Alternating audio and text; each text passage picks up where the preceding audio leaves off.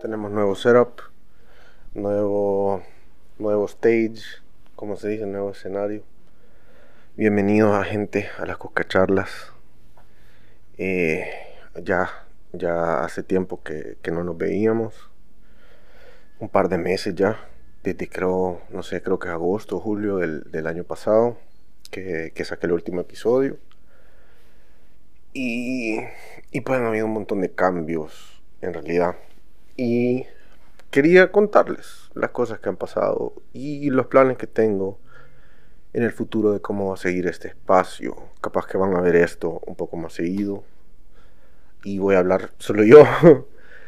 solo yo cosas que me parecen interesantes porque, pues, estamos en, en unos tiempos bien locos, bien fascinantes históricamente, la verdad, si uno se pone a pensar, porque están pasando un montón de cosas que que llevan varias décadas diciendo que iban a pasar, como esto de ley marcial por todo el mundo y que nos iban a tener todos controlados y estos los pasaportes de las vacunas y los mandatos en todos los lugares, que puya, yo he visto cómo han desestabilizado varias industrias, o sea, la, industria de, los viajes, eh, de los vuelos, la industria aérea, no sé cómo se dice, pero sí, a huevo, no tenían gente, no tenían gente para, para, trabajar los vuelos porque como las restricciones estaban tan jodidas. Y aparte del COVID, la gente enferma también y como, bueno, pues ahí ya nos metemos en, en otra cosa que me van a bajar el video probablemente. Pero digamos que esas voladas que le meten a la gente también vienen con, con consecuencias, pues, o sea, hay, hay, un deterioro del sistema, del sistema inmunológico que se ha visto que ahí están un montón de estudios y no me pregunten cuáles son porque, pues, no sé, no me acuerdo. Tanta información y tantas cosas que salen todos los días como... Pues no sé, me siento agradecido, me siento agradecido de vivir en este país y, y también agradecido de, de, que tenemos un modelo de país, o sea, puya, o sea, vemos otros países que tienen un gran conflicto haciéndose, haciéndose, haciéndose como ser reconocidos como países. Y nosotros somos bien chiquitos, entonces a mí me hace pensar como puya, ¿verdad?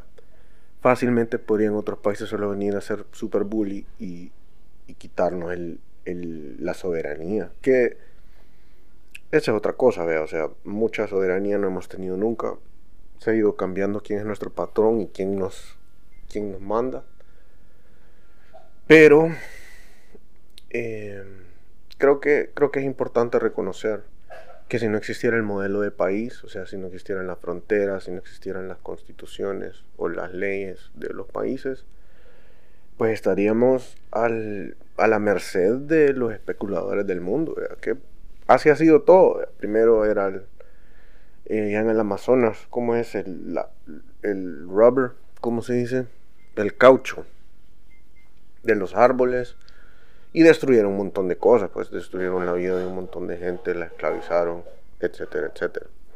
Entonces, y si escuchan ruido es porque, bueno, hay ruido, disculpen. Eh, pueden escuchar un poco de sabor latino ya en, el fondo, porque el brother que tiene, que tiene una venta ya en la calle a veces pone música. Que la verdad no me desagrada, buena música pone a veces. Y entonces, pues sí, se escucha así en el fondo, no, no molesta.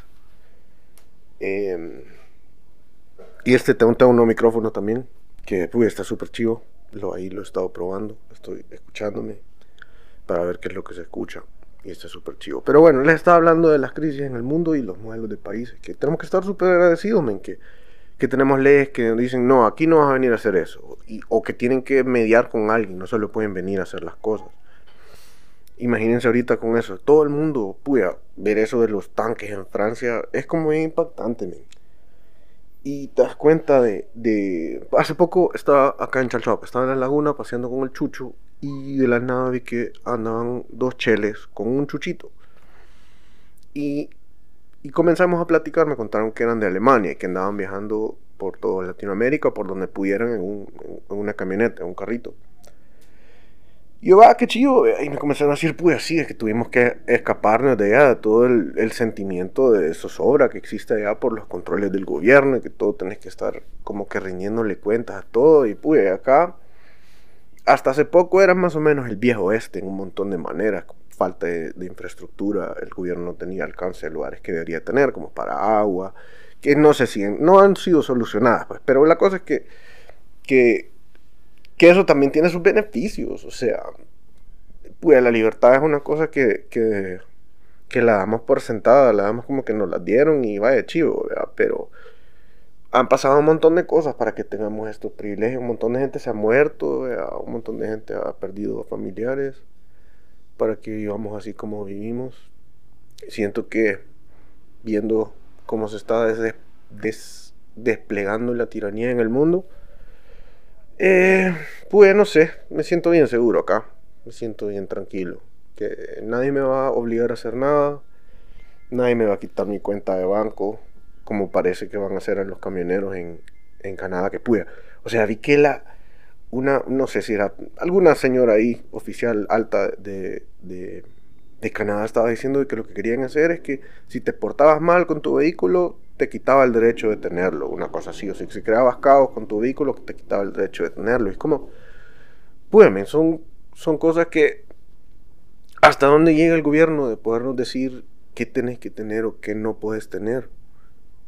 Y, ay, no sé, o sea, también esas cosas de las armas, que le van a quitar las armas a la gente, y pude ver lo que pasó en Australia, ver una civilización o una civilización, una, una cultura, una gente que no está armada y ver cómo los pueden someter así.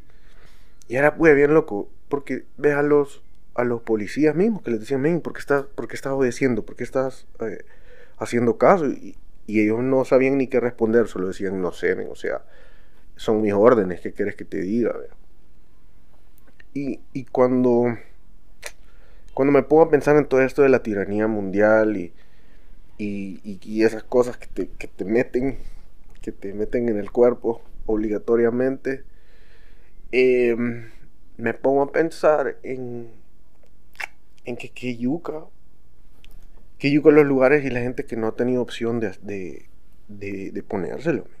Yo gracias a Dios no he tenido que someterme a ponérmela y, y por un rato fui un ciudadano de segunda clase en el país, o sea, no podía ir a ningún evento cultural, que lo único, casi que los únicos que había durante la pandemia eran los que estaba ofreciendo el gobierno. De aquí en el Teatro de Santa Ana, o, ni siquiera, vaya, aquí en Chalchuapa, al Tazumal, no se podía entrar, ni a Casablanca, porque si no estaba vacunado no podías entrar. Menos mal que vinieron los bitcoiners a cambiar el paradigma este de lo que de cómo debería ser tratado esto, después de los estudios que han salido, como ese estudio de Forbes que dice que los, que los lockdowns, o sea, los encierros tuvieron cero efecto, o sea, puntos 0.2 efecto en, en, en, en, los contagios o en las muertes o en, no sé, ahí vayan a ver el estudio, está en Forbes. Entonces ya no tiene sentido que los gobiernos estén agarrando tanto poder por sobre la gente y en todo el mundo además lo estamos viendo y es bien feo. Así que, ajá. Siento que es importante hablar y expresar estas cosas porque parece que la prensa, la prensa convencional no habla de estas cosas o lo habla de una manera con algún tipo de spin o algo así o con, con, con, con lo que saben que no pueden tocar, ¿verdad? porque cada publicación, cada medio tiene sus cosas que, mira, esto no se habla, de esto de gente no se toca, etcétera, etcétera, que ni siquiera te lo dicen, sino que vos ya lo intuís porque ya sabes cuál es la inclinación del medio o cuál es la inclinación de tu, editor, qué es lo que te van a decir. O sea, ah, ya me acordé lo que quería decir sobre la tiranía mundial, que todos los trabajos que yo he tenido y todas las cosas que, que yo he visto que la gente hace para su trabajo, siempre pues algo está pasando con la cámara, pero no lo puedo ver. Eh, bueno, espero que no se deje de grabar el video. Yo voy a seguir hablando.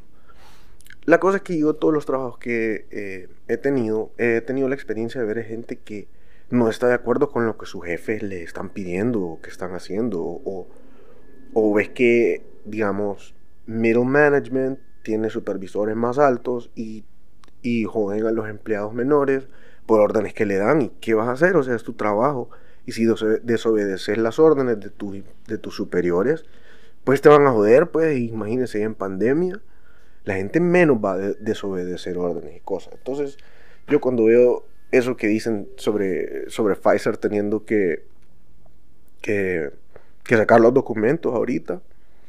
Eh, digo, pues sí, la gente se queda callada, eh, estoy hablando de pues mi mente está súper dispersa, así que van a dispensar. Yo capaz voy a poner imágenes para ayudarme y soportar las cosas que estoy diciendo para que vean que no, que, que pues sí, que de algo estoy hablando. La cosa es que eh, Pfizer, eh, un juez le ordenó a Pfizer a que, a que sacara los documentos eh, preclínicos de las vacunas. y supuestamente les, les, iban a dar 55 años o no sé cuántos años para que lo sacaran, pero un juez dijo, Nel, o sea, ahorita, sáquenlos en tres meses. Entonces ya van a sacar las, ya, van a sacar los documentos. Y sacaron un comunicado a sus shareholders, a sus, ¿cómo se dice? La gente que, que, son accionistas, esa es la palabra, a sus accionistas, que, que ¿cómo se llama? Que gracias a unas divulgaciones de estudios preclínicos se va a ver una disminución en el capital de la compañía. Como que prepárense porque vamos a perder pisto, básicamente. Entonces es obvio que ahí se van a ver de que esas babosadas no estaban bien, no estaban bien, no, no se hizo la, previa necesaria para que fueran seguras, pues. O sea, solo con el hecho de, de, lo que le pasa a los ciclos menstruales de las mujeres, eh, que tiene ese lípido sintético que se les va directo a los ovarios, o sea, y a los testículos no pasa, sino que solo a los ovarios. Entonces, son cosas extrañas en que se sabía, pues ellos lo sabían y, y, decidieron no decirlo para poder, para poder, yo pienso que vender, porque pues también sacaron los, los, los, números de cuánto hicieron durante, durante estos últimos años. Son unas cifras astronómicas que no me acuerdo cuántos billones era que, o sea, yo ni siquiera lo puedo dimensionar, ¿vea? porque es tanto dinero, men. Y bueno, y nosotros pagándolo, pues, o sea, nuestros impuestos de todos los países, porque las vacunas las compraban todos los gobiernos obligatoriamente. A mí nadie me pregunta, mira, ¿querés que compren la Pfizer o que creo que compren la no sé qué, vea? Y la gente tomándoselas como, a ver, vamos a ver si podemos ver este volado. Se ve un poquito mejor. Eh, comprándola, o sea, yendo a vacunarse como si fuera moda, men diciendo, no, yo quiero la no sé qué, y otros mixing and matching, viajando, pues, o sea, a saber, no sé, cada quien toma sus decisiones, yo me he tratado de mantener al tanto de la ciencia, no del, no del cientismo, que son otra cosa, es otra cosa diferente, superstición de la ciencia, sino que tratando de ver que antes de ver qué es lo que me voy a poner en mi cuerpo. O sea que una vez estaba saliendo de un super selecto ahí por la, en la San Luis, en la Plaza San Luis, estaba ahí. Y ahí en San Salvador. Y vi que había una señora con una hielera y estaba vestida de enfermera y decía como que vacuna para la influenza, una cosa así. Y yo veía que la gente se le iba a poner sin preguntar, sin saber quién era esa señora, sin saber de dónde venía, ni nada. Solo decían, ah, bueno, la, la están poniendo, me la voy a poner. Y de ese momento yo me di cuenta lo extraño que es que aceptemos que nos pongan cosas sin siquiera saber qué es lo que son. Es más o menos como esas cosas de que pones cuando bajas una actualización de iTunes o algo así, que solo, ah, sí, está bueno, acepto. Y, ni siquiera saber lo que estás aceptando. No va a pasar así como el episodio de South Park. Em, pero bueno, esa es más o menos mi perspectiva de lo que está pasando en el mundo. Gracias a Dios por mi paisito de tercer mundo, donde me siento tranquilo.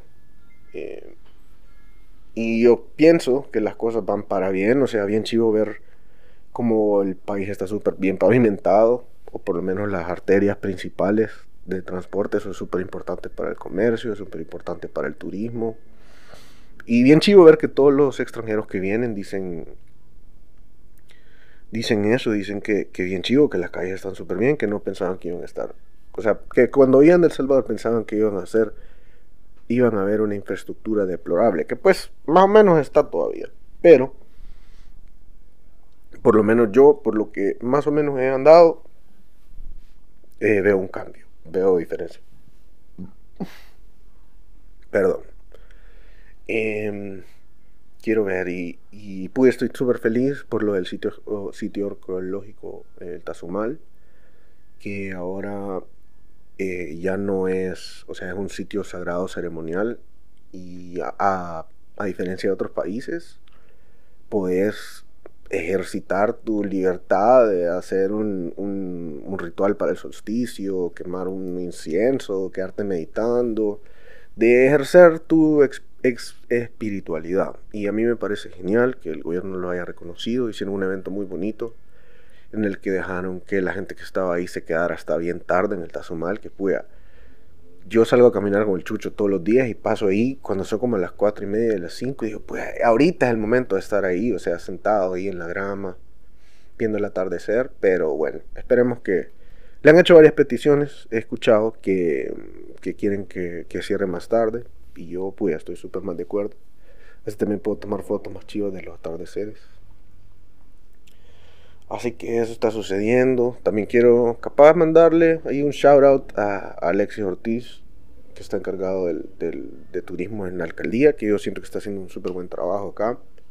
Están, están, están haciendo cosas que, que, de verdad están unificando a la gente. Yo veo que los eventos que han hecho han estado chivos. Él estuvo involucrado en, en ayudar con esto del, del sitio ceremonial. Entonces, sí, también ahí me estuvo platicando de, unas cosas que quieren hacer y, y, bien chivo, la verdad, la verdad, que todo mi apoyo para ellos. Em, quiero ver, les quería platicar que el 5 de marzo vamos a estar haciendo un evento en el bar del Panchis. Eh, una amiga mía de San Salvador que se llama Susu, es una cantautora súper genial, que acaba de sacar un disco eh, anda, anda, anda tocándolo, anda haciendo gira. Hizo una pequeña gira hace poco que, que creo que en Quesaltepec estuvo por ahí, por esa área. Y, y ahorita en marzo va a venir aquí a Santana, va a venir a Occidente, va, va, va, a tocar en Baltimore el 4 y después va a tocar aquí en Chalchuapa el 5 en la tarde en el bar del Panchis porque se tiene que regresar a San Salvador. Lastimosamente la chica es muy muy necesitada, muy solicitada, es muy ocupada. Entonces tiene que tiene que creo que tiene clase, me dijo, no recuerdo. Pero entonces eh, ahí los esperamos. Vamos a hacer un flyer, ahí lo vamos a estar circulando.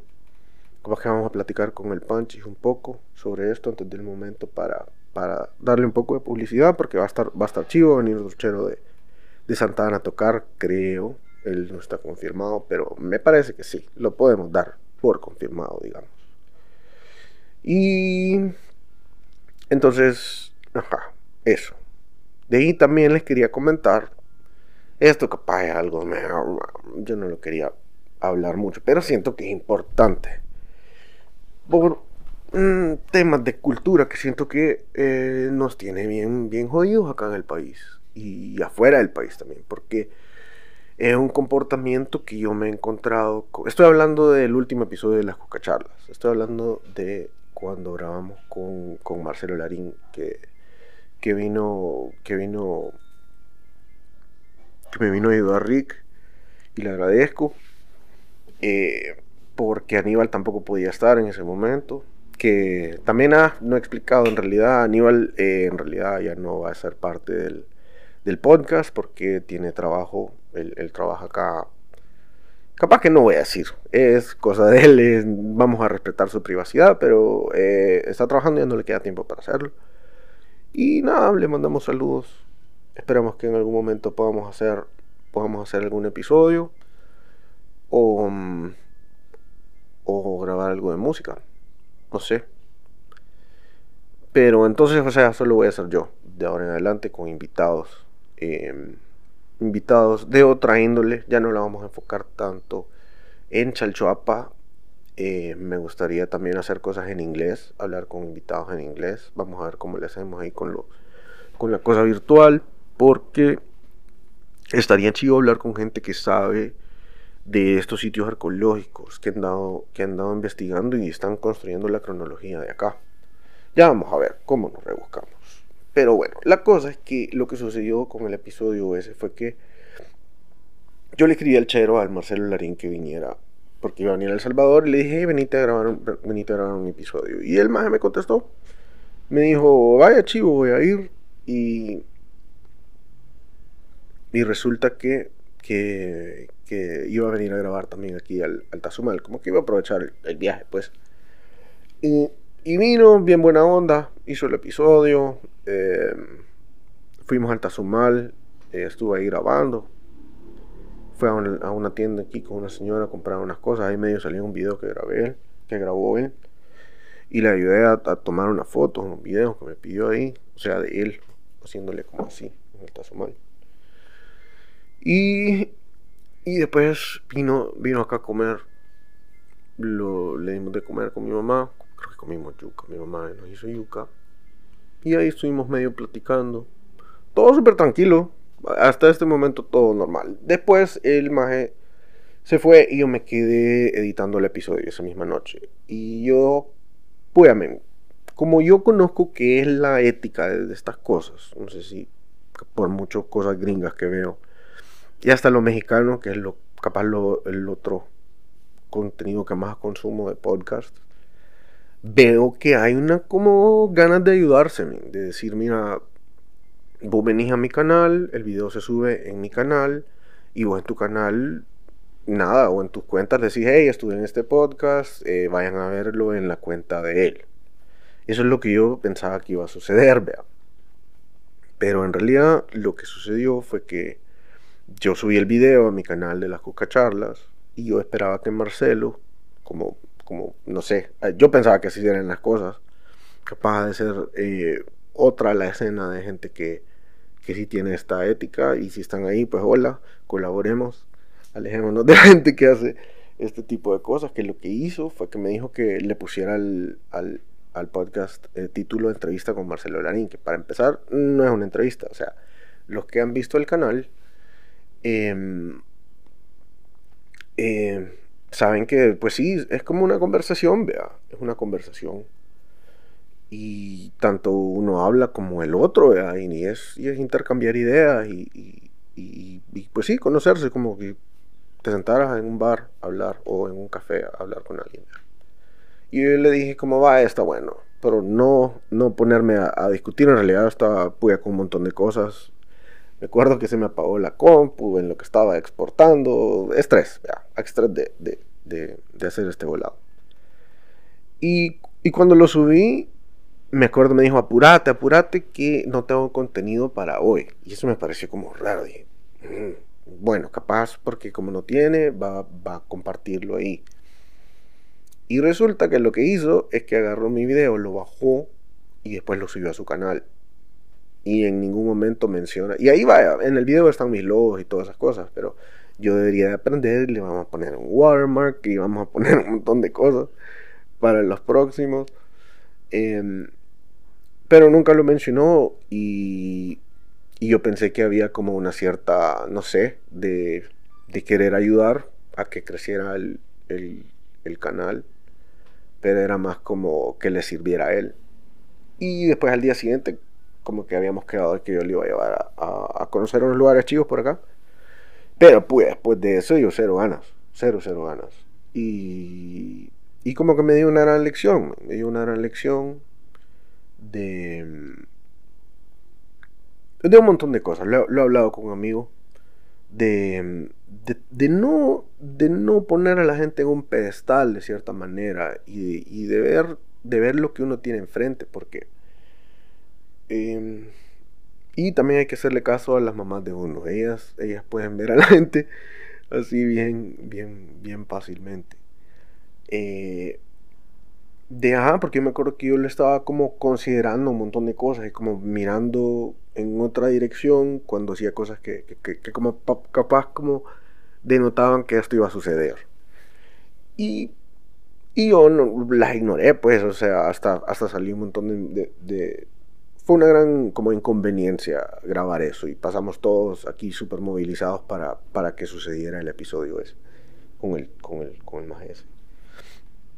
Y hasta unos amigos míos comentaron en el video, este es el canal de Salvador, vayan a verlo. Y el Marcelo Larín borró esos comentarios.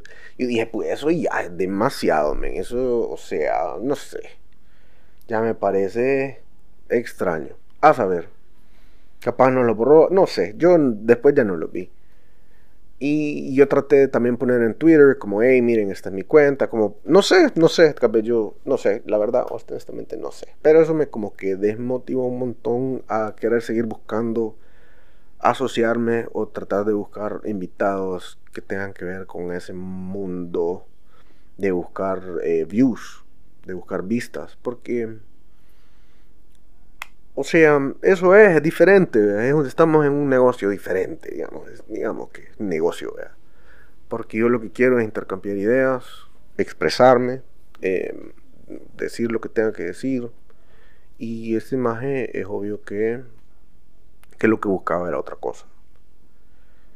Y, y nada, eso fue lo que pasó, y ahora creo que voy a enfocarme más en cosas que me interesen a mí como hablar como, con algunos científicos, o hablar con artistas, o hablar con, no sé, la gente que se me ocurra, que también se anime, que tenga ganas de platicar, porque eso también me he dado cuenta, aquí en El Salvador, en este país, a la gente no mucho le gusta hablar, porque ahí mismo dicen, no, pero es que pues puede ser que yo necesite un favor de esa persona, y no sé qué, y bueno, está bien, yo los entiendo, pero yo siento que no sé, es necesario expresarse y decir lo que uno piensa. Es hasta terapéutico hacerlo. Yo la verdad es que me he sentido súper bien. Tenía un poquito de miedo de, estar solo yo. Capaz que la línea estuvo medio dispersa, pero me van a disculpar. Es la primera vez que lo hago. Voy a, voy a tratar de, de, hacerlo un poco más ordenado la próxima vez. Aparte tenía esta cosa de hablar de esto que pasó con el sujeto este. Como que no quiero causar polémica ni nada, pero me parece importante enseñar cómo pueden. ¿Por qué no, por qué no se ayudan? ¿Por qué? ¿Cuál es la gana? ¿Cuál es la necesidad? O sea, no sé. No lo, no lo comprendo yo, la verdad. Yo lo que digo, púyame, si tanto lo necesitabas, te lo regalo. Ahí está, tener el video que te sirva. Y estaba pensando como que hacerle copyright, entonces, pero eh, que, que le aproveche. Em, así que capaz que con esto ya termino, ya se me va a acabar la media hora que dura el, el video sin que se corte. Y no sé, muchas gracias a todos los que han venido escuchando, los que han llegado hasta acá en este episodio también, que solo he sido yo. Y la señora esa que se escuchan ahí en el fondo. Eh, sí, iba creciendo, la verdad. Eh, iba de. Teníamos 200 personas como que fijo y después los últimos episodios fueron siendo un poquito más. Y en Spotify como que la gente le gusta un episodio en específico, que es el de la laguna, eso lo pasan escuchando que me parece súper bien. Y a mí me dice que esa es la dirección en la que tengo que ir. Como que hablar de cosas más, más, que me interesan, así de, como, como puede. El de la cerveza también estuvo chido, que yo no sabía nada de eso. Aprendí un montón. O el, el, de, el de Mario Marroquín, que puya nos contó historia de Chalchuapa. Tengo una gente en mente que capaz, a ver si están dispuestas a hablar, porque eso también es otra cosa. La gente le da como un poquito de miedo exponerse. Eh, o no sé si miedo, pena, no sé, o no tienen, sienten la necesidad. Pero, púyame, hay tantas historias que contar, que siento que si tengo el espacio para hacerlo y las ganas, ¿por qué no? Así que bueno, ya me despido. Muchas gracias para los que han escuchado o visto. Depende de cómo lo consuman. A Spotify no subí el otro episodio, pero bueno, ya se me va a acabar. Así que nos vemos.